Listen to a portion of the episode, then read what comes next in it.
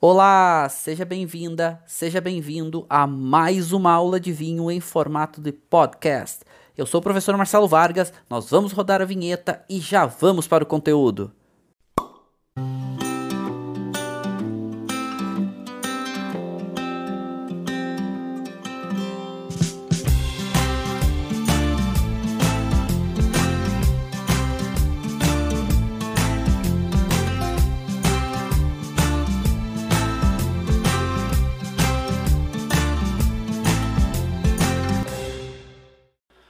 Olá, sejam todos muitíssimos bem-vindos. Sou o professor Marcelo Vargas. Estamos começando mais uma aula aqui do nosso grupo de estudos e degustação de vinhos. Para hoje falarmos de uma uva simplesmente espetacular.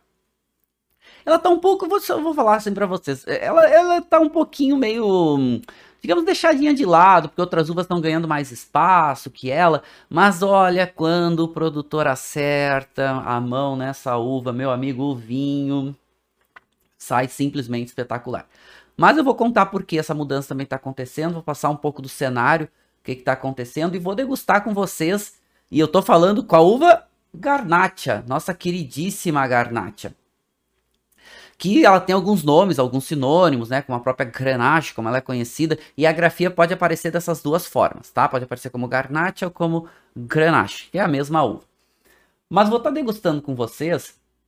E esse é um ponto, um, um diferencial dessa uva que existem algumas vinhas velhas. Eu não vou dizer muitas, mas existem. Se a gente comparar em relação a outras videiras, a Garnacha tende, a outras variedades, a Garnacha tende a ter um pouco mais de vinhas velhas. Eu vou explicar por que também.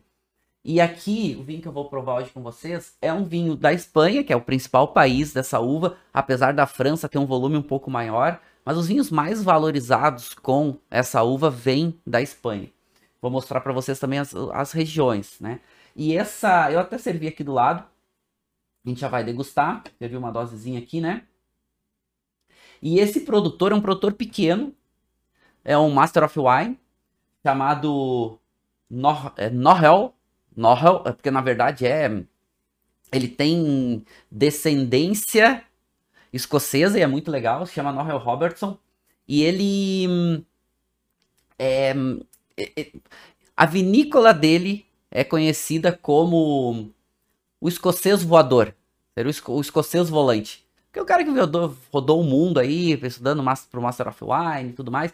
E aí resolveu parar na Espanha, se apaixonou, comprou terra lá. Então eu vou provar esse vinho, mas é um vinho bem diferente, tá? É um vinho que. Ele, ele se chama, o nome dele é esse, Esloqueai, porque é um vinho que é feito de forma bem natural, né? Bem com pouca intervenção, em tanque de cimento, fermentação espontânea, fica 18 meses ali, os tanques são abertos de fermentação, de Garnacha de Vinhas Velhas. Dessa região ali do, do nordeste da Espanha, que é a área principal para Garnacha na Espanha. Vou mostrar para vocês também daqui a pouco. Então acho muito legal poder provar também pequenos produtores. E esses pequenos produtores, muitos deles dão uma atenção um pouco maior, né? Aquele, aquele cuidado um pouco maior, porque é pequeno, o volume é menor. E esse é um exemplo. Garnacha vinhas velhas de altitude, atenção para as garnachas de, de altitude também, né? Então, vinhas velhas e altitude tem se dado muito bem a uva com esses com essas influências de terroir. Certo? Então, duas, duas atenções. O Chile está fazendo bem, a Espanha está fazendo bem, mas vamos entender um pouquinho do contexto como um todo, tá? Vocês podem trazer.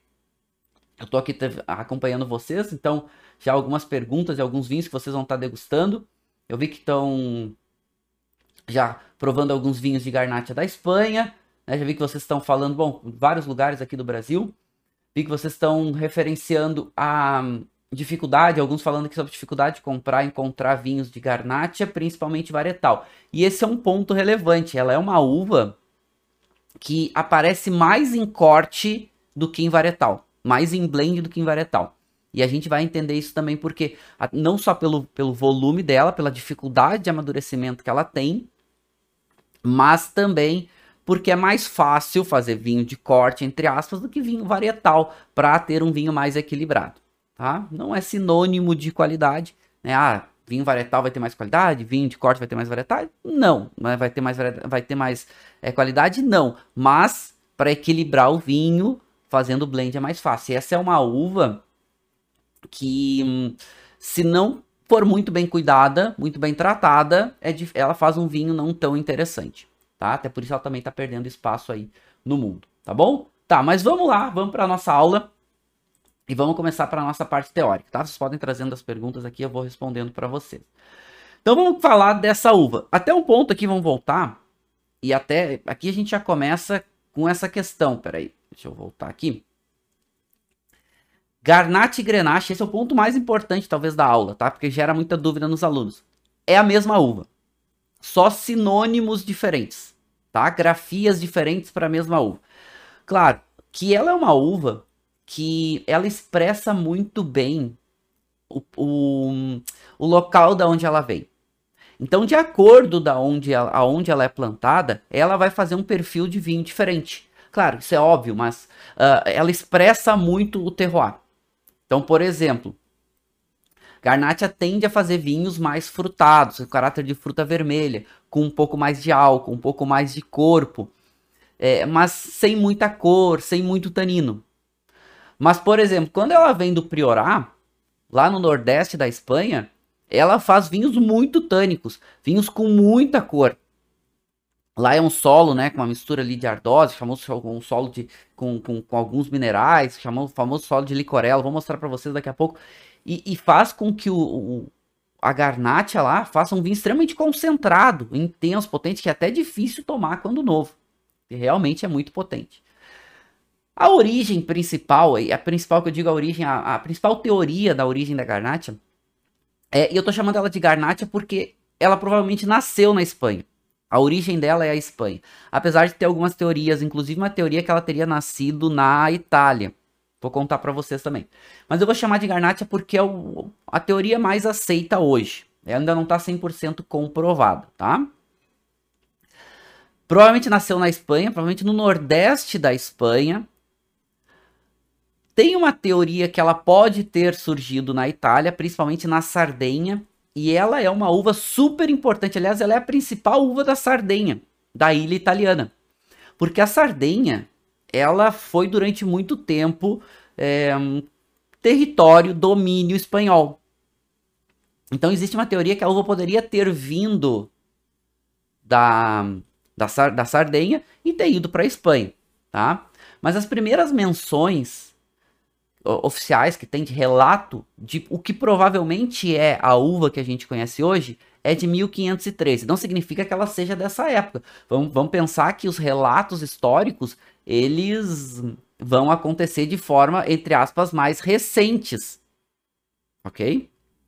Mas, ó, certo, vamos, vamos, vamos seguir essa linha. Que ela pode ser mais antiga. E ainda não está comprovado realmente quais foram os cruzamentos que deram origem a ela. Tá? Bom, a referência Garnacha vem, e o nome vem, tá? Porque. E aí vamos pegar a referência espanhola. Que depois a França vai ter essa uva e vai chamar de Grenache. Mas a referência vem a uma vestimenta de que remete aí, aí o século XVII, século XVIII, de alguns nobres e alguns juízes que tinham uma bata vermelha que é um vermelho mais, um vermelho rubi, um vermelho mais, essa cor desse vermelho mais vivo. E eles usavam essa vestimenta chamado garnacha, e essa vestimenta começou a dar referência a essa uva, principalmente a esse vinho, que era um vinho mais avermelhado. Isso então falando século XVII, século XVIII na Espanha. E aí dá esse nome, dá essa referência para essa uva. Então mesmo os relatos mais antigos citavam uvas com essas características, mas vai ser aí a partir do século 17, século 18, que ela ganha esse nome, esse nome de Garnacha. E ela tem alguns sinônimos famosos pelo mundo, que são a Grenache, como os franceses chamam, e é comum, tá, encontrar referência no rótulo a essa uva com essas duas grafias, tanto Garnacha quanto Grenache, mesma uva. Claro que na França chamam de Grenache, na Espanha chamam de Garnacha e o mundo, quem produz, vai escolher como é que vai chamar essa uva tá? E um outro sinônimo bastante importante é canonal, Porque canonal é o nome dessa uva na Sardenha. Então, três locais, três países importantes para a produção de garnacha no mundo, que são os três países mais importantes: Espanha, França e Itália. Então, esses três países são os mais importantes. A gente vai ver que tem outros, vamos pegar essas referências, mas esses são os mais importantes. Tanto que a maior produção na, na, na Sardenha, além dela ser a uva mais importante, a maior produção é de canonal, que é a garnacha. Ok? Bom, a teoria desse nome é, Garnacha tem nessa teoria que ela poderia ter surgido lá na Itália por causa da referência à Vernaccia. Inclusive tem alguns locais que chamam ela na Itália de Vernaccia Nera. Ok? Que seria na verdade Vernaccia uma uva branca que fica ali é na região central da Itália, principalmente ali da Toscana. E que poderia ser então a referência do nome Garnacha vindo de Vernaccia do italiano. Mas isso ainda não tá. A melhor, a teoria mais aceita, inclusive, que a gente Robson remete no livro dela, né, no Wine Grapes, é que é realmente a teoria dela ter surgido na Espanha. Mas esperamos em breve aí ter uma comprovação científica disso, através de exames de DNA e tudo mais. Ok? E na Itália também, principalmente na região lá do nordeste da Itália, lá perto do Vêneto, né? O, Trive, é a, o Trivêneto ali que eles chamam, né? a Trevenésia, tem uma referência para ela a como Tokai Rosso. Ok? Tá perdendo um pouco dessa referência, mas aparece. E há outro nome como o próprio Garnacha com X e tudo mais. Lembrando que ela vem ali, né? Ela é muito famosa no Nordeste da Espanha também. Que a gente tem ali o País Basco, que a gente tem a Catalunha, que são regiões autônomas espanholas e que tem, né, uma, um, um idioma próprio. Então essas grafias podem aparecer de forma diferente. Alguém está perguntando aqui, tá, mas aragonês vinhos portugueses ainda da mesma uva? Não. Essa referência antiga dela a aragonês foi como ela foi citada em 1513. Aragonês hoje, principalmente aqui na em Portugal, a gente está falando de outra uva. Então aragonês, gente, hoje não é mais ou a referência para garnacha. Aragonês, isso foi lá em 1513. Aragonês hoje é, na verdade, a uva tempranilho, como os, alguns portugueses chamam. Em algumas partes da em algumas partes da, de Portugal chamam a tempranilho de aragonês. Então, essa referência não é mais utilizada hoje para garnacha. OK?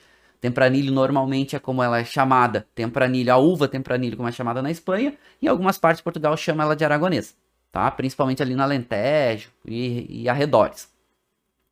Então a referência aragonês não é mais usada para garnacha, tá? É, boa pergunta, tá? Gostei da pergunta que vocês trouxeram. Mas vamos avançar um pouquinho mais. Nós vamos falar hoje da garnacha tinta. Por mais que, e assim, a gente usa a referência garnacha, garnacha, garnacha, ficou uma referência para ela, para garnacha tinta. Mas é importante que vocês saibam que existe a garnacha branca e existe a garnacha roja que, que é essa garnacha roja? É uma garnacha que tem um pouco menos de pigmento. É o que os franceses chamam de gris. É como a Pinot, né? A Pinot também. A Pinot tem variedades diferentes com cores diferentes. Tem a, a Pinot Gris, que é essa Pinot cinza, como mais tem a Pinot Noir, que é a Pinot tinta, e tem a Pinot Blanc. A Garnacha também tem essas variedades. E essas Garnacha, essas, essas variedades gris, cinzas, é, é, é, um, é, uma, é uma casca mais rosada. Nós vamos falar hoje é da Garnacha tinta, que é a mais conhecida, tá? Que é a mais importante. Ok? Que é como o mundo, quando, quando a gente fala, né? O mundo de modo geral, produtores de modo geral, quando fala Garnacha, tá falando da Garnacha tinta, ok? Deixa eu tapar meu vinho aqui, né? Para ele não perder aromas, que a gente já vai degustar ele daqui a pouquinho. O que, que a Garnacha produz, tá?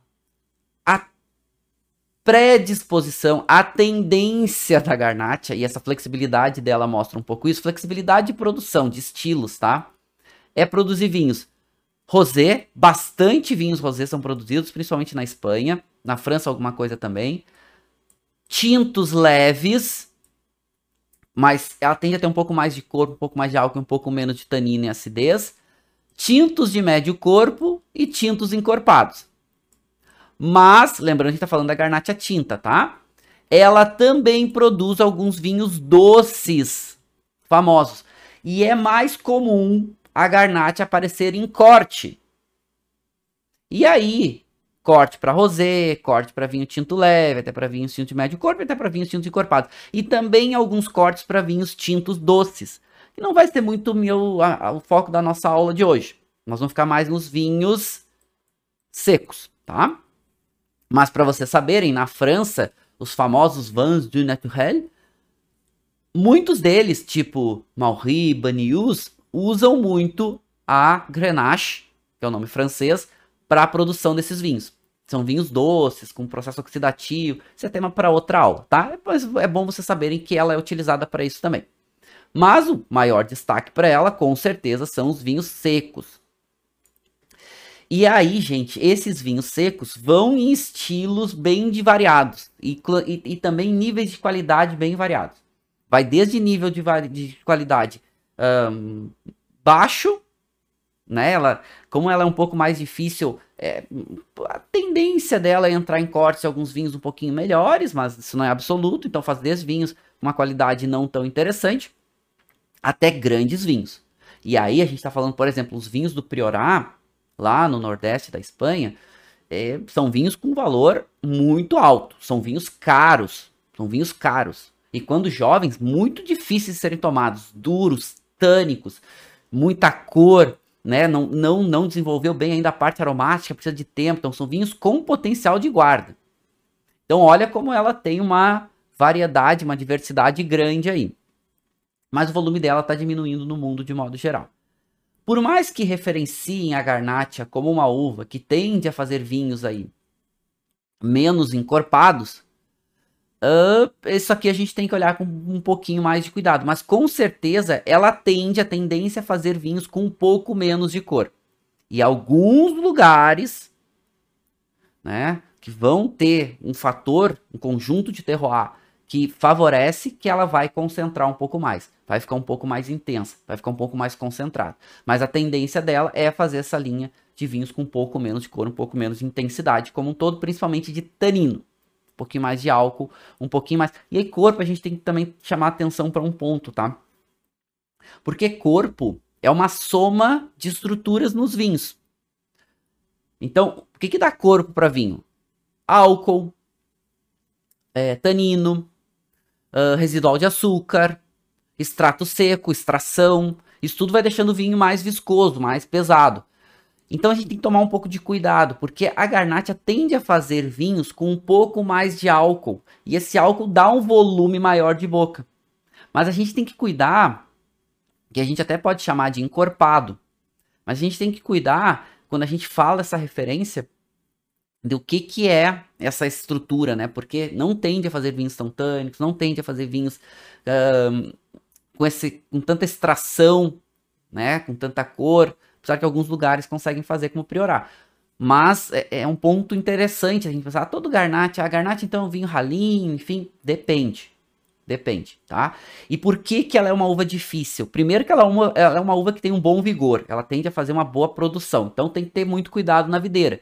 Tem que ter manutenção da parte de folhagem, tem que ter uma boa uma boa poda na, na quantidade de cachos, porque senão vai perder muita qualidade, vai ter muito volume perde qualidade. E mais do que isso, percebam aqui, esse é um gráfico bem bacana, que ele mostra dos, da, dos locais de influência de climas mais frescos, temperados, climas aquecidos e climas quentes. E, e, esse é um gráfico bem bacana, que é um estudo do, da, lá da Universidade de Adelaide, de um pesquisador chamado Kim Anderson, que ele publica, ele publica a cada 10 anos, mais ou menos, um estudo sobre as uvas no mundo, o quanto elas estão sendo produzidas e tudo mais. E aqui a faixa onde melhor as uvas produzem. Faixa de temperatura. E olha aqui a garnacha, olha aqui, ela até ela se adapta a climas temperados, mas ela precisa e se dá melhor a climas aquecidos e climas quentes. Ou seja, a garnacha precisa de locais um pouco mais quentes para ela amadurecer. E isso é legal da gente pensar. Se comparar com o Pinot Noir, que tende a fazer vinhos também com um pouco menos de cor, um pouco menos de tanino, Pinot Noir não se adapta a climas quentes. Aliás, vamos olhar aqui a Pinot, ó. A Pinot precisa de climas frescos até climas temperados. E isso, e isso, essa dificuldade de locais uh, mais adequados, e mais do que isso, a Garnacha ela precisa de uma maturação maior. Ela precisa de mais tempo no vinhedo para ser colhida, para ela conseguir desenvolver bem. Primeiro, a perder a parte, desenvolver a parte aromática, perder a parte de aromas verdes, não tão adequados, desenvolver a parte aromática adequada e desenvolver o seu perfil, principalmente concentração de açúcar adequado e a maturação da uva adequada. Então ela precisa ficar mais tempo. E vamos pensar, toda uva que precisa ficar mais tempo no vinhedo, ela é mais difícil. Por quê? Porque ela corre mais risco. Porque quanto mais tempo a uva fica no vinhedo, principalmente depois que ela está madura, ou que ela já chegou num processo de maturação que já poderia ser colhida, o risco é maior. Então, quanto mais tempo a uva está no vinhedo, o risco é maior. De doença, de ataque de insetos. Ou seja, quanto mais tempo que ficar a uva no vinhedo, o risco é maior. Chuva, pode chover e a uva pode inchar. Então tem vários problemas aí que podem acontecer. Então quanto mais cedo tu colhe para o produtor, melhor. Então uvas mais tardias, maior o desafio, maior dificuldade. E olha aqui, gente, se a gente comparar com outras uvas, que tem até normalmente um pouco mais de cor, um pouco mais de intensidade. Olha aqui, com a Mal, vamos comparar com a Malbec. Malbec precisa de climas um pouco menos quentes para conseguir amadurecer bem do que a própria Garnacha. Então essa é uma dificuldade para essa uva. Por isso também ela vem diminuindo muito o seu volume no mundo. Outras uvas estão ganhando espaço dela. E aqui são as principais uvas viníferas hoje no mundo. E a Garnacha ainda é uma uva que aparece bem, mas diminuindo, perdendo espaço para outra, outras uvas como a Syrah, a, a própria Tempranilho, a própria Cabernet e a Merlot. Então essas uvas vêm ganhando espaço enquanto a Garnacha vem perdendo espaço. Uma coisa que a gente precisa pensar de Garnacha é que a, hoje, como a gente encontra ela no mundo, como os produtores têm feito, ela é uva principalmente para corte. Tem varietal? Tem, mas ela é uva principalmente para corte. Então, vocês estão perguntando várias questões importantes sobre o priorar, a questão de, do priorar, produção, dificuldade de produzir no priorar, também é quente, também é seco. Vou mostrar tudo para vocês daqui a pouco, tá? Uh, eles perguntando para pedir para falar sobre Chateauneuf do Papo. Vou falar, vou falar para você sobre Chateauneuf do Papo. Vou mostrar as regiões, a gente já vai entrar nas regiões agora. E Chateauneuf do Papo é uma das principais regiões para essa uva, que fica lá na França. E também faz vinhos um pouco mais intensos, um pouco mais concentrados. Bom, vamos ver aqui um gráfico e mostra exatamente isso. Essa pesquisa mostrando uma consolidado, né? No ano 2000 e no ano 2016, comparando. E olha aqui o gráfico azul mostrando a Garnacha em 2000 e no ano 2000, o volume dela versus 2016, que é o gráficozinho vermelho. Ou seja, ela perde espaço. E olha o que eu falei para vocês. Olha a Merlot, olha aqui a Merlot, a Tempranilho, a Syrah ganhando espaço. E a Syrah, gente, é uma uva que ganhou muito espaço e que é utilizada para corte com a Grenache ou com a Garnacha, tá? Sinônimos. Então, Syrah e Garnacha se dão muito bem. Elas se complementam muito bem. E não é à toa que elas são plantadas em áreas parecidas. A Syrah também precisa de um local um pouco mais quente, né? Ela também precisa amadurecer um pouco mais, apesar que tem que tomar cuidado, locais muito quentes a Serra tem um pouco também de dificuldade, ela perde acidez muito rápido, fica muito, muito ela sobrematura muito rápido. Mas elas se dão muito bem. Então a, a Syrah crescendo, ganhando volume, também ocupou um pouco mais de espaço da Garnacha. O que que isso faz? Que a gente tenha mais dificuldade de encontrar essa uva no mercado, que a gente tenha mais dificuldade de encontrar essa uva com principalmente em varietal. Mas vamos entender um pouquinho do perfil dos vinhos, tá? Qual é a tendência, gente? Tendência. E aqui olha como ela é bonita, né? Os cachos delas não. O cacho da Garnacha não é um cacho tão grande. Ele é um cacho que tem uma certa compactação, não tem tanto pigmento né, na, na casca. Então, o que, que isso faz? Qual é a tendência dos vinhos? Tende a fazer vinhos com pouca acidez, até acidez média, já com muito mais corpo e muito mais álcool. Esses álcools normalmente de médio para muito. Porque tem que amadurecer mais, tem que amadurecer mais, tende a reter mais açúcar, tende a desenvolver mais essa parte, essa doçura na uva. E essa doçura vai virar álcool depois, que também vai trazer um pouco mais de corpo. Mas atenção porque eu falei para vocês, esse corpo tende a ser um corpo mais uh, por causa do álcool. Dá um preenchimento maior de boca, menos tanino e normalmente um pouco menos extrato. Principais países hoje, com certeza, França e Espanha, não tem como escapar daqui. E a gente já falou de duas regiões super importantes, vou mostrar as regiões daqui a pouco para vocês. Chateauneuf do Pape é uma grande referência, o Rhône Sul como todo, tá? E na Espanha, com certeza, Priorá, a região Nordeste toda, mas o Priorá com maior destaque. Na Itália, a Canonal, principalmente na Sardenha. Vai aparecer bem na Austrália, principalmente em cortes com a Syrah. E aí vocês já podem começar a se habituar com um corte muito clássico da Garnacha, que é o chamado corte GSM. Que corte é esse? Garnacha, Syrah e Mourvèdre. Esse é um corte muito clássico, sendo principais a Garnacha e a Syrah, e a Mourvèdre entrando como uma uva complementar. E esse corte SM, ele é um corte clássico do sul do Rhône, né, na região de Châteauneuf-du-Pape e arredores, mas também é um corte que acontece em outros lugares do mundo, como a Austrália. A Austrália faz bem esse corte também. E o perfil de aromas e sabores. Então ela tende a fazer um caráter de um vinho mais frutado para frutas vermelhas, apesar de não ter uma intensidade tão grande. Tende a fazer essa nota especiada aparecendo mais, principalmente uma nota de cravo, uma nota de pimenta, às vezes uma nota de pimenta rosa, às vezes uma nota de pimenta branca, tem um toquezinho fenólico às vezes essas notas mais uh, de pimentas gostosas, uma nota de pimenta verde às vezes aparece.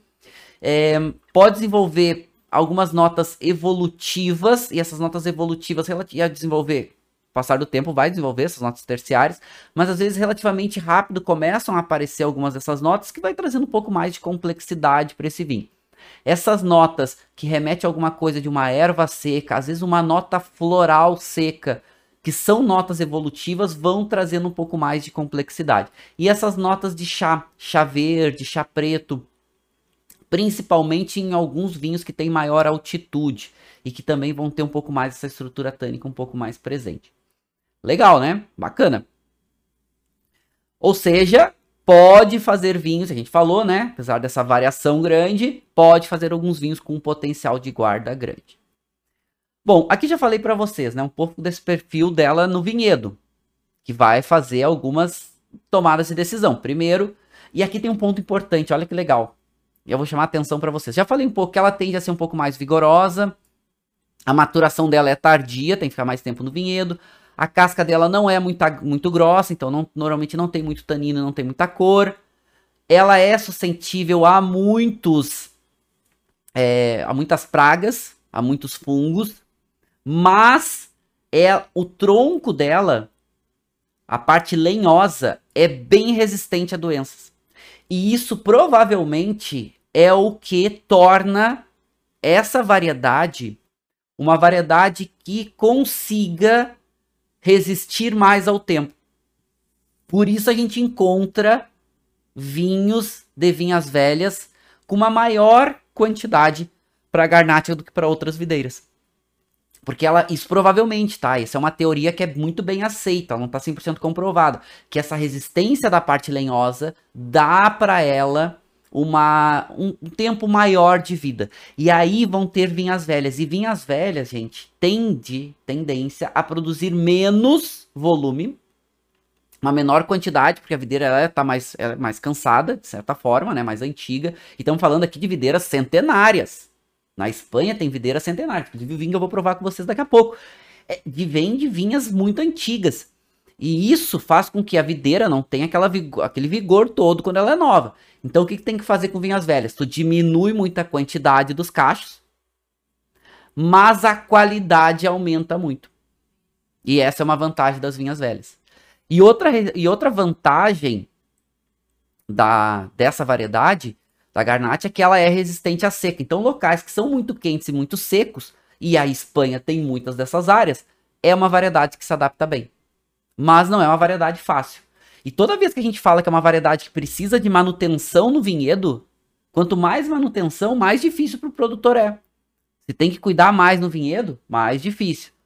Entre aspas, né? É, o produtor muitas vezes prefere fazer vinhos, produzir uvas que sejam mais fáceis ou menos difíceis de se lidar. A garnacha não é uma uva fácil.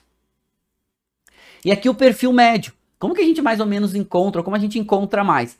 Essa tendência de uma cor de média intensidade subindo um pouco, vai depender do local, uma intensidade média de aromas e sabores tendendo aí para essas notas mais de frutas vermelhas, tanino normalmente entre médio e pouco subindo um pouquinho, mas tende a fazer vinhos com um pouco mais de álcool, e esse álcool trazendo um pouco mais de corpo. Então essa observação é importante, né? São poucos os vinhos de Garnacha que tem esse tanino mais marcado. Aí vai depender de alguns locais, alguns fatores. E um cuidado que ela tem, por isso também ela é tão utilizada em corte, por isso que se traz outras uvas para cá, para o corte com a garnacha, é porque ela tende a fazer uma acidez uh, entre média e pouco, até chegando a média. Então esse é um ponto importante. Se precisa amadurecer mais, a tendência né, do, do, do amadurecimento, o ciclo de amadurecimento da uva, é ir ganhando açúcar e ela ir perdendo acidez. A garnacha tem que ficar mais tempo no vinhedo, ou seja, ela vai perdendo ainda mais acidez. Então esse é um ponto importante. Tá, deixa eu responder algumas perguntas aqui para vocês que vocês estão trazendo antes da gente avançar para as regiões, ok? Sim, vou responder. Antes de eu responder as perguntas, deixa eu só mostrar aqui por que, que ela é tão plantada com a. Porque a Syrah tende a fazer vinhos com uma, primeiro, um caráter de fruta preta, mais cor e mais tanino, e isso tende a complementar esse caráter de fruta preta, esse mais esse, esse tanino mais presente, tende a complementar o corte da garnacha, com a garnacha. Então, Syrah e garnacha é um clássico. Normalmente, os produtores, o que, que eles fazem, tá? Eles têm menos vinhedos de garnacha, tem mais vinhedos de Syrah e outras uvas. E aí, o que, que eles fazem? Fazem, um, às vezes, um rótulo varietal da garnacha, usa a garnacha para corte, desse rótulo varietal quando amadurece bem, quando tem um bom ano, mas com volume menor. Então é normal que esses vinhos varietais de garnacha de alta qualidade, principalmente os varietais, onde não vão ter outras uvas no corte, que é bem difícil, porque normalmente um percentual vai entrar, o volume é pequeno. Volume é pequeno porque, porque é uma uva que é produzida em menor quantidade. Então, esse vinho que eu vou provar com vocês, a produção é 3, 4 mil garrafas. Mas isso é comum, inclusive vou mostrar outros produtores para vocês que o volume é pequeno, porque não é uma uva fácil, tá? Vamos lá. Vamos avançar um pouquinho e aí vamos entrar Garnacha no mundo. Mas antes eu quero trazer algumas perguntas que vocês estão trazendo aqui. É... Vocês estão perguntando, a Garnacha na Espanha, sim, é, é, o, é o local principal para ela, tá? A gente já vai entrar agora nas, nas, nas regiões. Vamos falar de alguns países das principais regiões e o estilo que produz, né? Porque se a gente está falando que tem essa diversidade, vamos entender um pouquinho, né? Quais são esses estilos, essa diversidade. É, por que não usar no Vale de São Francisco, que já é utilizado, uh, utilizado por empresas do Rio Grande do Sul para plantar a garnacha? Por que, que não é usado no Vale de São Francisco? É uma uva de se testar. Não vamos esquecer que o Vale de São Francisco, o ciclo da videira é completamente diferente. Mas só testando para a gente saber. Pode dar certo. Tá? Mas tem que cuidar, né? Porque o Vale de São Francisco não é, é. O ciclo da videira é completamente diferente. Lembrando que lá não tem inverno. Ah, mas se tem inverno, faz um friozinho. Mas a videira não chega a descansar. Eles têm que trabalhar isso com, com, com irrigação, né? Para a videira descansar e tal. Então é, um, é, um, é uma observação interessante aí, mas né, vai ter que se testar. Uh, Priorar desafiador para produzir vinhos devido à sua a sua inclinação, devido a isso a Cláudia falando, não só devido à inclinação, tá? Priorar um desafio também por causa do solo, porque é um solo de pedra, é um solo muito difícil de se lidar, tem muita inclinação, vou mostrar o Priorar daqui a pouco para vocês, mas é um dos lugares na Espanha é o local aonde melhor produz a garnacha e um dos melhores lugares do mundo. Contraponto desses dois, os dois melhores lugares do mundo para garnacha com certeza é o Priorar na Espanha e Chateauneuf do Pape e arredores ali no Rhône Sul. Vamos chamar do Rhône Sul. Já vou mostrar tudo isso para vocês, tá? Uh, a Mônica queria saber exatamente se ela, se ela é colheita tardia. Ela é colhida tarde. É colheita tardia, tá? É, precisa ficar mais tempo para ser colhido. Uh, o Kilder trouxe uma pergunta interessante. Se decantar o álcool sai? A resposta é não. Tem uma questão, tá? É, o álcool, e boa pergunta do Kilder, porque a garnacha, ela é uma das uvas que a gente vê que o álcool integra um pouco mais do vinho na garrafa. Então, se ela tem estrutura para ficar um pouco mais em garrafa, esse álcool dá uma integrada e fica menos evidente. Então ela é uma uva que tende a ter isso. Então fica, a gente sente um pouco menos o álcool em boca. Mas o decanter não vai fazer diminuir o álcool, tá? Aliás, isso nem na garnacha, nem em nenhum vinho. O que às vezes acontece é essa aeração que o decanter faz, volatiliza alguns aromas. Às vezes algum aroma não tão interessante que estava no ambiente redutivo da garrafa, pouco oxigênio, dá um oxigênio, melhora. Mas essa história de que uh, vai diminuir o álcool, decanter não faz isso, tá? Não tem jeito o aerar o vinho, decantar o vinho não faz diminuir o álcool. Faz integrar um pouquinho, talvez ficar um pouco mais interessante. Não é todo vinho que melhora com decantação, com aeração, né? Vamos chamar assim. Não é todo vinho. Vamos lá. Bom, ok. Vamos voltando. E aí, vamos começar a degustar um vinho. Aliás, eu vou degustar esse vinho quando a gente chegar lá. Eu vou começar a falar da Espanha. Tá? Aí a gente degusta ele. Aonde a gente tem garnacha hoje, pode ter em outros lugares, aliás, pode não, tem em outros locais, mas aonde é mais destacado hoje no mundo? Já falamos, com certeza, na França e na Espanha, na Itália. Esses três países são os mais importantes, tá bom? Com certeza. Ah, quero tomar um bom vinho de Garnacha. Pode começar por aí. Canonal na Itália, na Ilha da Sardenha. Procurar o Rhône Sul lá na França né? Chateaubriand Pape é o mais famoso, mas cuidado, tá? Já vou falar sobre Chateaubriand Pape, cuidado. Chateaubriand Pape tem muito vinho meia boca, mas sempre é caro. Tá? Vou falar isso para vocês, tá? Então, atenção, Chateaubriand do Pape. É famoso, é caro, mas nem todo vinho lá é bom, tá? Cuidado. É... E na Espanha, principalmente ali no Priorat. Esses vinhos mais concentrados. Mas o Chile Vinhedos de altitude tem aparecido muito bem com essa uva. Ela tem aparecido muito bem já na Austrália, principalmente nos cortes SM com a Syrah.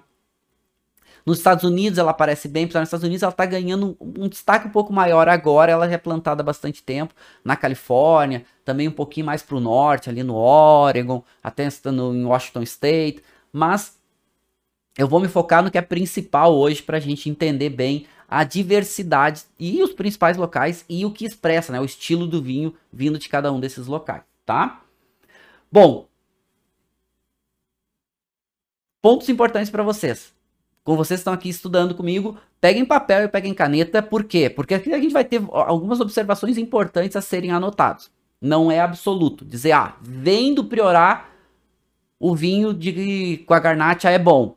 Não, mas ele vai ser caro. Vem do Ron, que é chato de papo, que é o mais famoso. Vem, é, é, vinho chato de papo, ele vai ser bom? Não.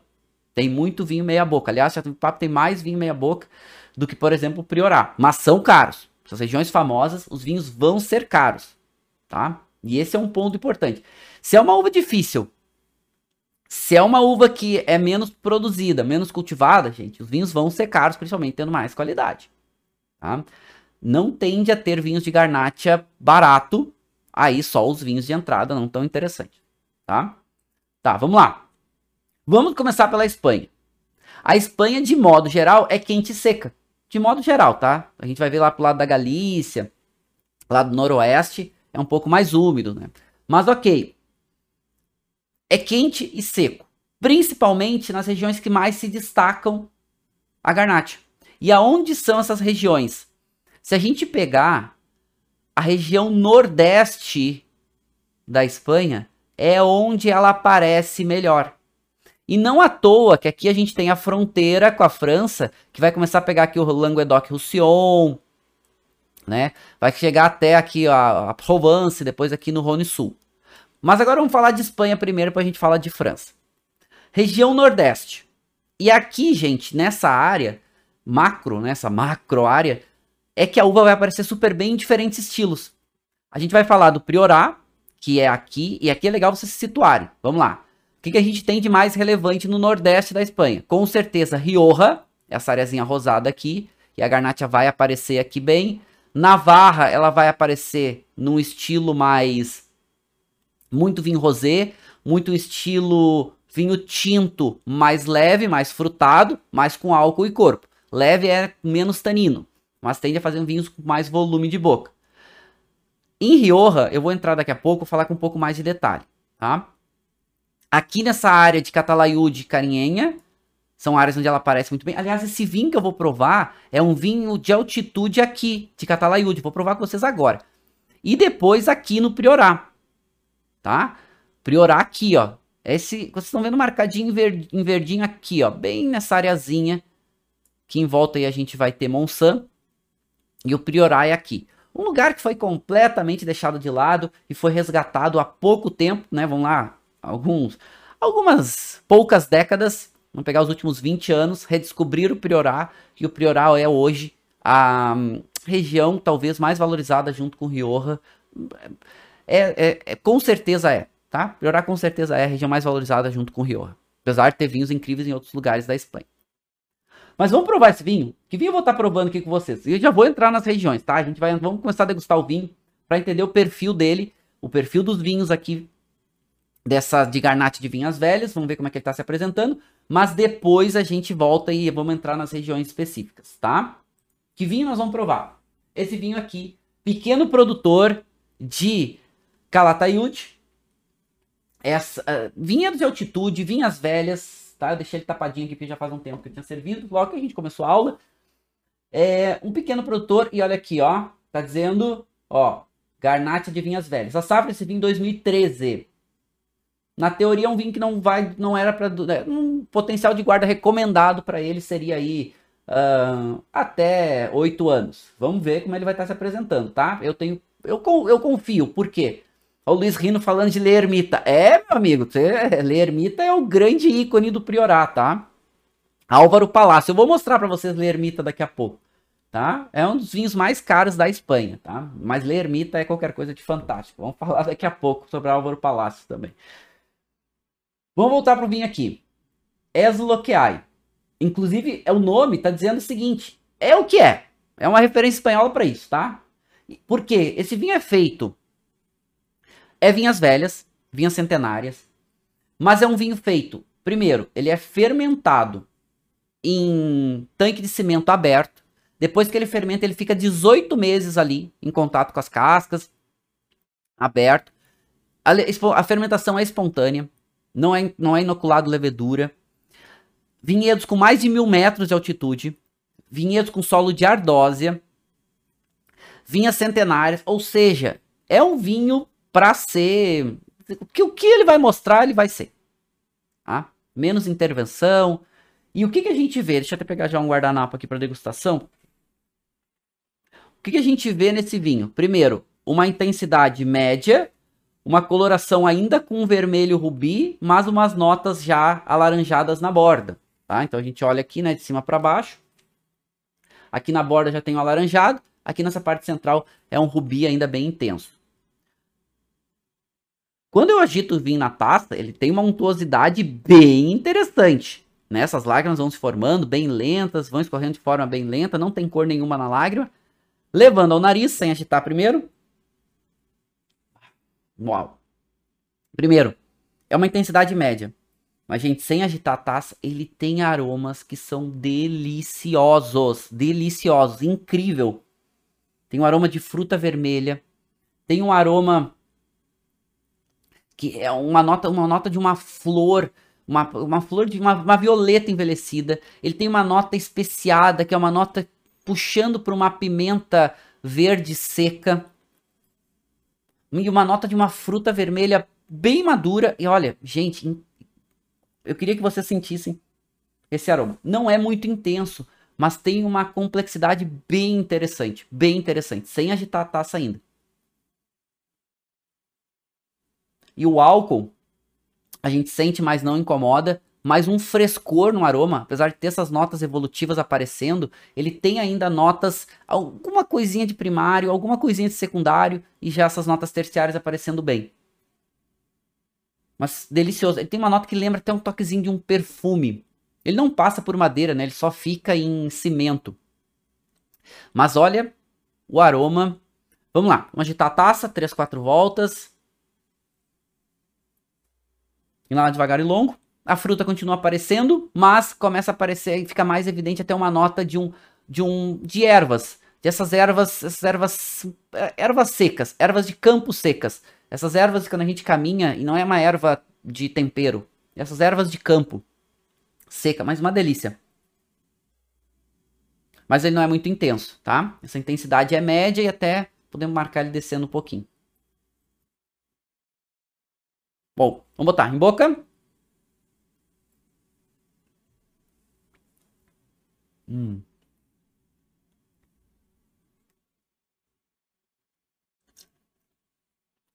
Primeiro gole não avalia.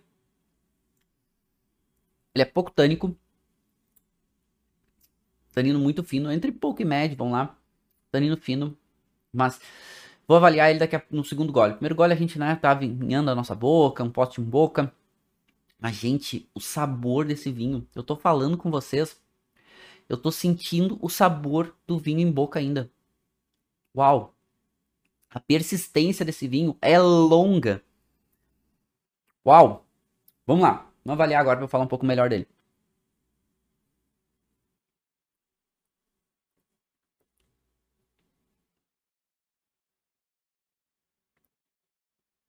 Hum.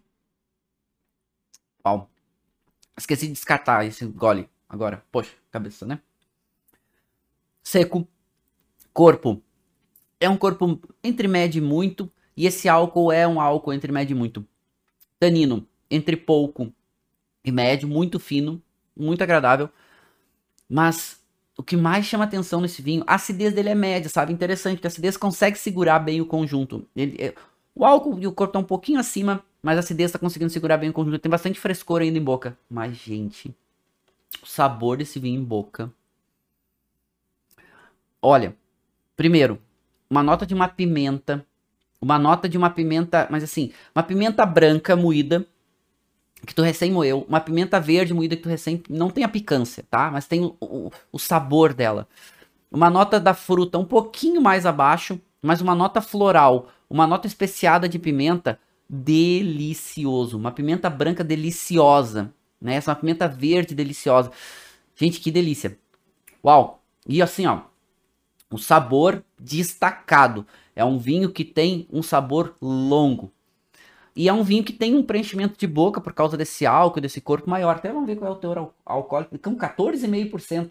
14,5%, mas o álcool não sobra. Tu sente que o álcool tá ali. O álcool tá esquentando, né? Tô com a testa já um pouquinho quente. Mas, olha, vou falar para vocês, tá? Chama muito, muito atenção. Mas, claro, é um vinho que. Nível de qualidade desse vinho muito bom. Tá? É um vinho muito bom. É um vinho muito bom. E aqui eu já vou, vou dar uma dica para vocês, tá? Quem trouxe, quem trazia, agora tá esgotado. Quem trazia esse vinho pro Brasil, gente, Evino.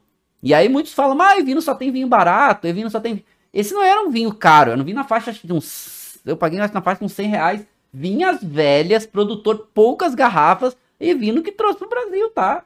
Então basta a gente saber procurar, saber comprar, meus amigos.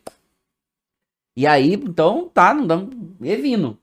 Tá? Vocês, aliás, encontram ainda no site Vino, só eu acho que tá esgotado, porque Vino é flash, é flash sale, tá? Não vamos esquecer. Vino ela não tem, ela não fica com estoque muito tempo. Ela compra, vende, compra, vende, compra, vende, né? E, mas olha, chama atenção, vinhas velhas Claro, produtor pequeno, produtor artesanal, produzindo numa região super diferenciada. Até vou tomar mais um gole aqui, né, em homenagem a vocês. Hum. E esse gole para prosperidade. Esse gole aqui em prol da didática, tá? Tô fazendo isso para vocês em prol da didática. Mas, gente, tô impressionado. Claro, esses aromas ele não, não são intensos em boca. Ele é um pouquinho mais complexo. Ele não tem tanta complexidade em boca, mas o sabor muito gostoso. E tem uma complexidade média, né? E uma intensidade média, mas é, é chama atenção para esses pontos, assim, nessa persistência desse vinho. Olha, estamos falando de um vinho que está entregando super bem, apesar que ele já não tem mais potencial de guarda. Ele dura um tempo, tá? Mas esse vinho é para ter tomar. Ele tá no auge dele provavelmente há algum tempinho, vai se manter um tempinho no auge e vai decair. Então é para tomar, quem por acaso ainda tenha, consiga uma garrafa. Vale a pena, tá? Porque são lotes bem limitados. São lotes, né, produtor pequeno. E é legal, né? É vindo que trouxe. Né? Eu acho muito bacana. Muito legal a gente. Né? Não dá pra gente generalizar a loja, não dá pra gente generalizar tudo. Santa didática, é isso aí, né? né? Tudo em prol da didática. Tudo por vocês, tá? Eu faço por vocês. Da onde vem então? Estamos falando da Espanha. Agora vamos entrar nas regiões específicas. Da onde vem esse vinho? Esse vinho vem daqui, ó. Vou botar um setão aqui, ó. Pá! Nordeste da Espanha, aqui. Calatayud. Mas essa região, lembrando, né? Toda essa região Nordeste aqui, alta, é, alta qualidade não, mas região destacada para uva, tá? Bom, vamos lá. Espanha, então o que, que tem nessa região Nordeste aqui? Para a gente até fazer uma comparação. É uma região mais moderada, apesar de ser moderadamente quente, né? Tem, essa, tem um pouco climas aquecidos aqui. A gente está falando dessa área aqui no Priorá, um pouco mais quente, um pouco mais seca. Essa região central aqui também um pouco mais quente, um pouco mais seca. Mas aqui a gente tem algumas áreas de altitude. E essas áreas de altitude, lembrando, a gente tem várias cordilheiras aqui. Tem a Cordilheira Cantábrica, inclusive falaram um vale aqui, né? O Vale do Rio Ebro, que a gente vai ter Rioja ali bem no meio. Bom, vamos avançar um pouquinho. E aí falando um pouco de Rioja. Rioja, a uva principal, é a Tempranilho. E a Garnacha, ela acaba entrando no corte. Só que o que que acontece? É um destaque para vocês, tá? uma atenção para vocês. Rioja é dividida em três áreas: Rioja Barra, Rioja Alta e Rioja Alavesa. Rioja Alta e Rioja Alavesa são áreas mais destacadas. Rioja Barra é ali na, na fronteira, na divisa, né, com Navarra. E Navarra produz os vinhos com os mesmos, com uvas parecidas que Rioja, mas com destaque menor. E Rioja Barra é a, é a, é a área onde a Garnacha vai aparecer um pouco mais com destaque, porque a Tempranilho perde um pouquinho de destaque. Então, Navarra e Rioja Barra são áreas onde a, a Garnacha aparece bem, tá? Ela é a segunda uva mais plantada das uvas tintas, né? Mas olha o volume, se a gente comparar Rioja, 87% Tempranilho, 8% Garnacha. E aqui que eu tava falando para vocês, ó, aqui a, essas áreas coloridas são as áreas de Rioja, tá? E aqui, ó, essa área aqui que fica chamada Rioja Barra, que tem uma composição de solo, solos mais aluviais, solos arenosos, a, a, a Garnacha ela se dá bem em solo arenoso também. E, e aqui vai fazer vinhos com um pouco menos de potência, um pouco menos de intensidade, e aí a Garnacha ganha algum, algum destaque. Claro que vamos, estamos falando de corte, né? Um pouco menos, é um pouco mais difícil de achar é, vinhos varietais aqui. Ah, o Luiz está falando da Artade, grande produtor aqui de Rioja. Recomendo, inclusive, tá? Aqui eu falei para vocês, né? Então, é, Rioja barra tem solos mais aluviais. Tem, claro, a gente fala de solo aluvial, tem essa mistura de areia, argila, alguma coisa de pedra e tudo mais. Mas o grande destaque da Garnacha na Espanha é o Priorá. Olha aqui o que é o Priorá, povo. Olha aqui os vinhedos nos patamares, nas encostas. Isso aqui é pedra. Isso aqui, ninguém queria produzir cor nenhuma aqui. Aí tinha uns produtores muito antigos aqui de um mosteiro chamado Escaladei. E aí chegaram os produtores que disseram: Olha, a gente consegue produzir em alta qualidade aqui, o terroir é favorável. Começaram a plantar, tinha muitas videiras antigas, super desvalorizadas. E aí Robert Parker, quando ele ainda estava no auge, no auge, ele foi fazer uma degustação na Espanha com os principais vinhos da Espanha. E todo mundo esperando que ele fosse mostrar os grandes Riojas. E ele mostrou de 10 vinhos, ele mostrou 8 vinhos de Garnacha, ou com Garnacha do Priorá. E todo mundo ficou assim, hã? E eram grandes vinhos. Mas é uma região dificílima. É quente, é seca, solo pedregoso. E olha os desníveis, chega a ser 60%. Ou seja, é muito complicado.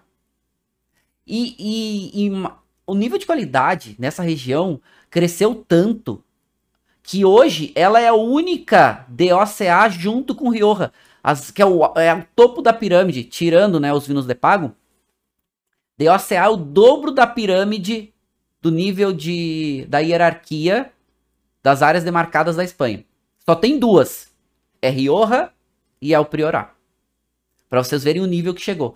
Então, esses monges aqui que mantiveram, né, por uma produção interessante, escala day, inclusive é, é um vinho que vocês conseguem comprar. É difícil, tá? Vinhos do Priorá são caros, se preparem que são caros, tá? E a altitude do Priorá vai variar. né? E essa altitude, principalmente esse solo, esse solo chamado de licorella, esse solo pedregoso, vai dar um caráter mais potente para o vinho, vai ter uma intensidade maior, a inclinação, a altitude, então... E aqui uma videira velha, né? Olha o solo pedregoso e olha aqui uma videira velha que bonitinha. Lindoso, né? Olha aqui, olha como ela é grossa. Mas o que, que ela consegue produzir? Um cachinho, talvez dois cachinhos. Bacana, né? Olha como é bonita. Claro que a gente falou, se, é, ela, se eu ter provavelmente essa, ter essa resistência maior a ataques fúngicos e outros no, no, no na, vamos chamar na parte lenhosa, né? A gente chama na parte de madeira dela, provavelmente facilite isso. Mas olha aqui, né? Uma pedrinha segurando, tem que ter uma condução, né? Tem que ter amor por uma, uma videira dessas. Né? E, gente, que espetáculo a gente poder. Aqui, ó. Olha aqui. Essa videira também não é muito nova, não. Olha aqui, ó. Olha como o, o caulezinho dela é grosso. E olha aqui o solo de licorela. Olha aqui. O que, que é essa licorela? Essa pedra aqui, é essa ardósia decomposta. Essa ardósia com, uma, com um mineral chamado mica. E que reflete muito. Isso também ajuda a amadurecer mais a uva aqui. Porque esse solo reflete luminosidade e calor aqui no Priorá reflete para a videira. Tem uma boa drenagem quando chove, ok? Então essa também tende a raiz infiltrar um pouco mais. E a gente vai ter uma precipitação interessante nessa área, porque ela está mais próxima ali do Mediterrâneo, recebe um pouco mais de, de influência de áreas chuvosas, apesar da, gente sabe que nessa influência mediterrânea não é tão chuvosa, a gente tem esses verões um pouco mais secos, se comparado com influências marítimas, mas favorece. Mas, gente, quem imaginaria, olha o solo, Olha, olha que demais. Vou limpar aqui para vocês verem isso. Olha que demais. Quem imaginaria que um solo com essa pedra fosse produzir vinho de altíssima qualidade? E aí o que, que acontece com os vinhos do Priorá? Muita potência, muita intensidade, mais álcool, mais corpo, mais, mais tanino, mais cor. E vinhos com muito potencial de guarda. Precisa de tempo. Precisa de tempo. E aí esse, essa área que tem essa boa quantidade de chuva, mas essa chuva distribuída durante o ano, os verões são mais quentes e mais secos. Favorece também deixar um pouquinho mais esse, essas videiras no cacho, né, no, no na videira, né, deixar as videiras com o cacho mais tempo para colher um pouquinho mais tarde. E aqui alguns vinhos. Esse cara é o ícone, tá? Esse, esse cara tem grandes produtores aqui, poderia falar de vários, mas esse aqui é o mestre dos mestres de Garnacha do Priorá, apesar de ser vinho de corte, tá? Lê Ermita. Gente, não vão atrás desse vinho, tá? Porque na Espanha, safras novas, quando conseguem comprar, custa 1.500 euros. É o vinho mais caro, médio, da Espanha. Tá? É, o vinho mais caro. Mais caro é... Mas é bom a gente ter referência. Mas aqui outros, alguns produtores, esse aqui ó, eu trouxe para vocês, o GR174, porque é um produtor, quem traz aqui pro Brasil é a Porto a Porto, minha Casa Flora. E é um vinho do Priorá, é o mais barato que eu achei do Priorá aqui no Brasil.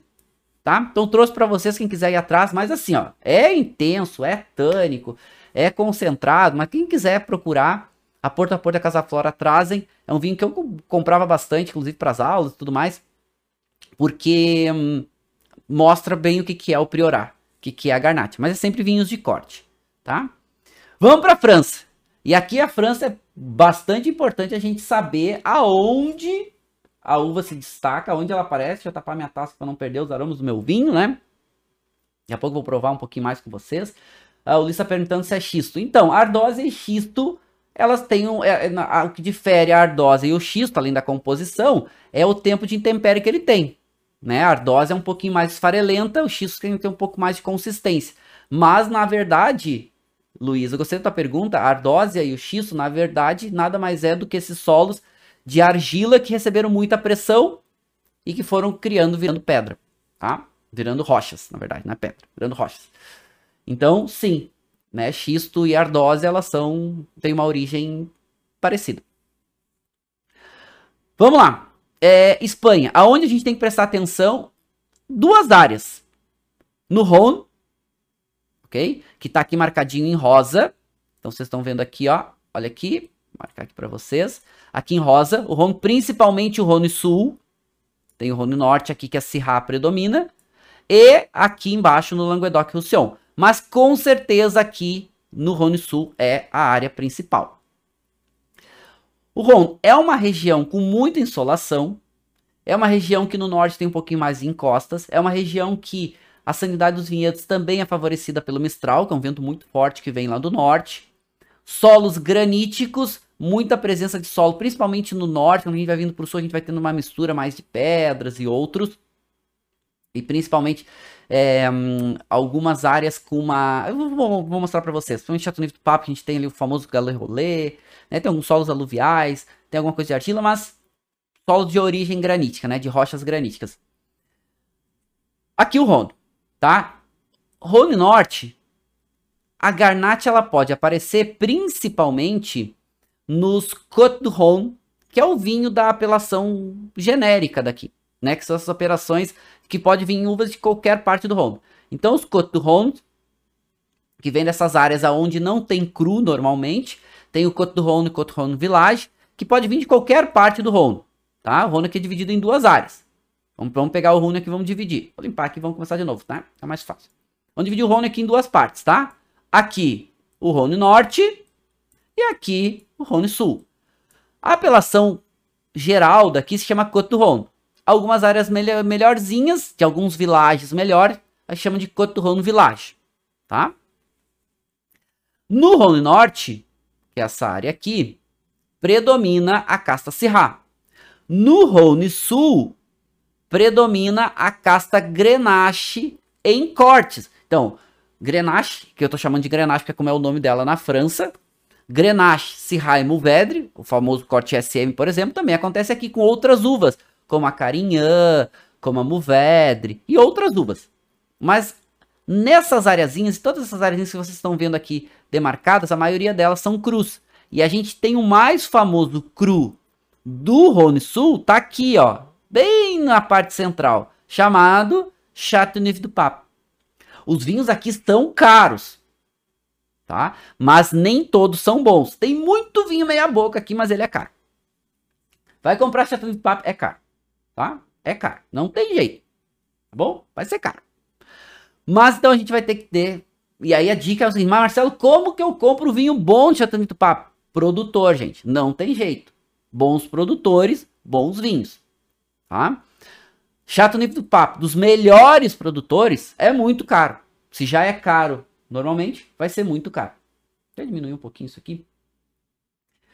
Né? Oh, beleza. Então, esse é um ponto importante, tá? Muito caro. Bons produtores, é caro. Vinhos não tão bons. São caros. Bons produtores são um pouquinho mais caros e os melhores são muito caros. Então, dica para vocês, não, se vocês ainda estão começando, estão procurando, não estão acostumados a provar vinhos, estão buscando, procurem vinhos corte com grenache dessas regiões aqui do ladinho chamada Gigondás tá? Tá aqui do ladinho. E essa regiãozinha aqui, também chamada... De modo geral, vocês vão encontrar aqui alguns bons produtores, tá? Mas aqui, essa, essa areazinha chamada Gigondás e essa outra areazinha aqui do ladinho chamada Vaquerra, são áreas que produzem parecido com o Chateauneuf do Pape, cortes das mesmas uvas, mas menos caros, ok? O que, que a gente tem aqui? A gente tem alguma influência mediterrânea. Então a gente tem esses verões moderados, mais quentes, tem um pouquinho menos de chuva. E aqui em Chateauneuf do Pape, a gente tem esse solo pedregoso. Olha aqui como também é vinhede... Olha como os vinhedinhos aqui são velhos. Olha aí. Hã? Olha aqui. Olha, o tam... Olha a grossura com o passar do tempo, né? Com o passar dos anos. A videira vai engrossando essa sua parte de lenhosa principal. Mas olha o solo. Olha o solo pedregoso. Esse solo pedregoso, ele é conhecido como galé rolê. Porque isso aqui era leito de rio e essas pedras foram rolando, né, com o movimento das águas e foram criando essas pedras arredondadas. E essa pedra arredondada aqui vai também fazer algo parecido com refletir a insolação, refletir o calor para as videiras. Mas aqui, vinho de corte, de modo geral, assim como o Priorá também, certo? Mas, meninos, aqui, procurem produtor tá? Procure um produtor, porque os produtores vão ser destacados. Os produtores vão fazer vinhos de melhor qualidade, os melhores produtores. Aqui alguns produtores, talvez um dos mais famosos de Chateauneuf Pape é o Chateaubriand Castel.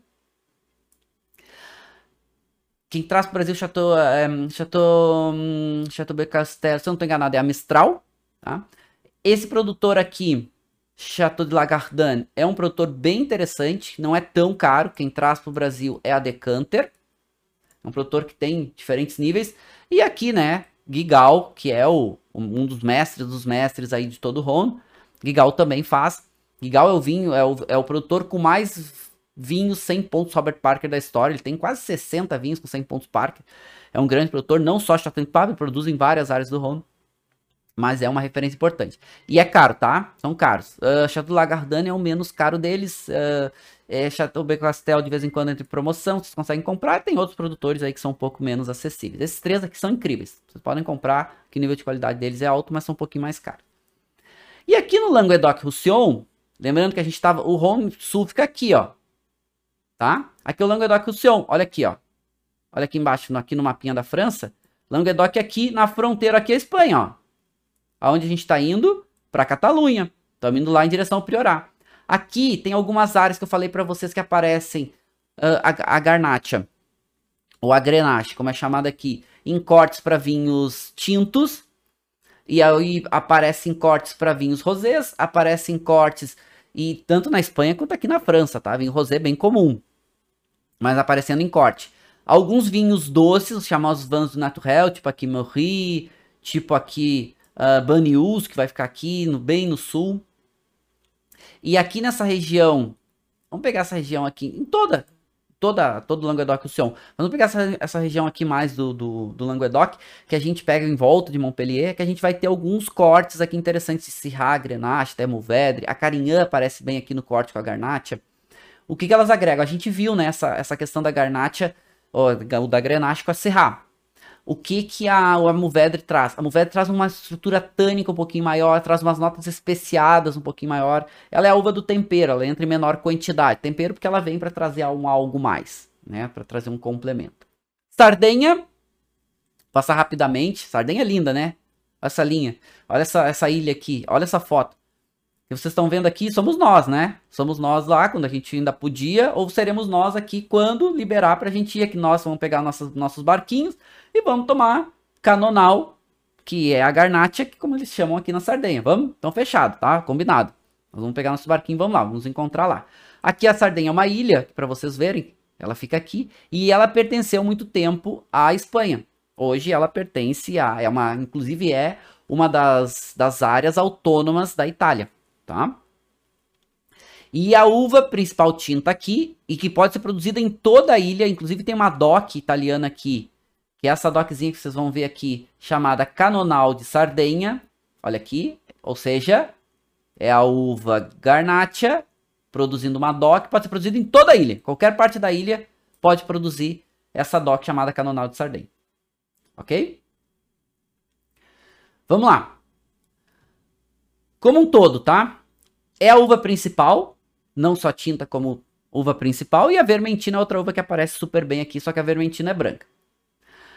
Produz vinhos de diferentes variedades e uma dica para vocês, tá?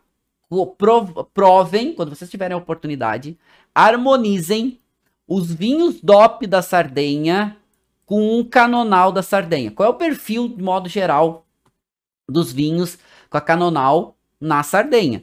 Tende a fazer vinhos com caráter de fruta vermelha, um pouco menos de cor, são vinhos que têm intensidade de pouca para média, um caráter de uma fruta vermelha e, uma, e um caráter herbal bem evidente, esse herbal mais seco. Tende a, nos melhores vinhos a aparecer uma notinha floral também.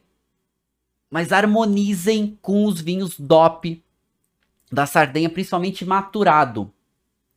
Porque são incríveis. O pecorino, que é um vinho feito de queijo de ovelha, de leite de ovelha, né, pécora, mas o Fiore Sardo, que também é, é, são espetaculares esses queijos. Quando vocês tiverem a oportunidade, provem, porque faz uma paridade muito gostosa, porque esses queijos também maturados, eles desenvolvem algumas notas florais, eles desenvolvem algumas notas especiadas, umas notas amendoadas, e fica muito, muito bom com é, a canonal, principalmente esses queijos maturados. Tá aqui eu trouxe para vocês só essa questão das DOPs, da Sardenha como um todo, e essa aqui que eu falei para vocês, né, a canonal de Sardenha, que vai fazer vinhos muitas vezes até um vinho rosado, um vinho rosé. Porque ela tende, né, a fazer esse vinho com um pouco menos de cor e também utilizado para vinhos rosés. Austrália. Região principal. Lembrando que a uva principal tinta da Austrália vai ser com certeza a Syrah, mas vai aparecer no corte. Alguns produtores até fazem ela varietal, mas é mais comum aparecer no corte SM. Às vezes no corte só com a Syrah, às vezes no corte com a Syrah também com a Mourvèdre. E a, a Austrália faz bastante corte SM, tá? Vinho queijo. Sim, vinho e queijo, né? Delicioso. Inclusive vinho tinto com queijo pode? Pode. Dependendo do queijo, dependendo do vinho tinto, pode. Aliás, pode o que vocês quiserem, tá? A harmonização é o que vocês torna vocês mais felizes. Existem alguns conceitos que direcionam um pouco mais, eu vou tra trago durante as aulas, mas, né, lembrando sempre que gosto pessoal é o mais importante. Então, essa região aqui, tá? South Austrália. E aí eu vou falar de uma específica chamada Barossa, porque aqui em Barossa Valley a gente tem videiras velhas. Onde tá Barossa? Estamos aqui então South Austrália, essa areazinha aqui cinza. E aqui, próximo a Adelaide, a gente tem Barossa, que vai fazer aqui, né? Barossa e Eden Valley, vai fazer a região de Barossa aqui como um todo. E a gente tem vinhas velhas aqui de Garnacha que faz alguns vinhos bem interessantes, principalmente no corte GSM, aonde vai aparecer a Syrah também. Ok? E aqui o que, que ela representa? Ela representa 5%, mas tem uma vantagem, posso dizer para vocês, que é, normalmente, quando a Garnacha entra no corte, ou ela é varietal, o vinho tem uma qualidade alta. Por mais que Barossa tende a produzir vinhos de alta qualidade, quando tem, também produz alguns vinhos não tão interessantes, mas tende a produzir em alta qualidade. Quando a Grenache entra no corte, ela tende a ter ou a produzir vinhos mais interessantes né? Vinhos mais valorizados, mas normalmente são um pouquinho mais caros, tá? Bom, Chile, para a gente ir encerrando a nossa aula. Chile, meus amigos, está começando a se destacar, principalmente essa região aqui, essa macro-região chamada Coquimbo, que tem algumas áreas de vinhedos de altitude, principalmente aqui em Elk. Próximo lá, são áreas que tem pouca chuva, áreas relativamente desérticas, mas a altitude fazendo um trabalho importante, principalmente aqui em Elk. E aqui nessa região chamada Coquimbo, olha aqui, olha como é seco, e olha aqui que o degelo dos Andes, que vai derretendo quando vai esquentando, vai criando esses oásis. E é nesses oásis que a gente tem alguns vinhedos de altitude, alguns produtores dando um destaque interessante, principalmente os vinhedos de Alcorroás, que a Decanta traz para o Brasil, fazendo um trabalho bem interessante com a Grenache. Eu gosto de chamar de vez em quando de Grenache, em quando de Garnache, depende, tá? E aqui a gente tem um solo com uma boa drenagem, um solo com bastante presença de calcário. A Garnacha ganha um pouquinho mais de ganha um pouquinho mais de acidez. Vinhedos com grande altitude. E isso está fazendo. Só que assim, a produção ainda é pequena, ainda é limitado. Bem limitado, ok? Ele tem um, um grande enólogo chamado Marcelo Retamal, faz um trabalho muito, muito importante, é um trabalho incrível. E aqui alguns desses vinhedos, olha só. É, e olha como é alto, tá? A gente tá no topo aqui de algumas cadeias montanhosas. E aí no meio vão se criando esses vales. A gente tá falando de 2 mil metros de altitude. Olha que bonito. Mas uma produção bem limitada. Então, alguns produtores importantes aqui, esse aqui é o principal, tá? Se vocês quiserem provar bons vinhos de Garnacha de altitude, são, infelizmente, são caros. Como a gente falou, a gente já viu que vinhos, bons vinhos de Garnacha são caros. Mas Vinhedos de Alcorroás é, com certeza, um dos maiores destaques aqui, tá? Então, esses vinhos aqui. Então, eles têm corte e tem varietal. Olha que legal, né? Varietal porque predomina a Garnacha quase 100%. Mas quem traz para o Brasil é a Decanter. É, são, é um produtor muito, muito pequeno. Ele fazia Demartino também, era produtor de Demartino. Agora parece que não é mais. E aí ele faz esse projeto pessoal, que o Marcelo é um cracaço, então faz vinhos muito legais, mas assim, uma linha bem menos intervencionistas, é um vinho que não é... Hum, ele usa madeira velha quando usa, então esses vinhos, o, o Cuesta Chica é o vinho de garnacha deles, e depois tem o vinho ícone que é o Ru, que vai entrar garnacha no corte, e o Grus também, que vai entrar garnacha, garnacha no corte. E aí vai entrar qual é o corte? É garnacha, Syrah e Malbec, e aqui ele tem o Garnacha 100%. Vale a pena vocês provarem. Vamos ver um vinho que tem uma acidez maior, essa nota especiada maior, super premiado, né? Infelizmente é um pouquinho caro, mas ok, né? Vinhos no Brasil acabam sendo caros. Tá, beleza. Ok? Bom, meninos e meninas, Estamos chegando no final da nossa aula. Espero que vocês tenham gostado.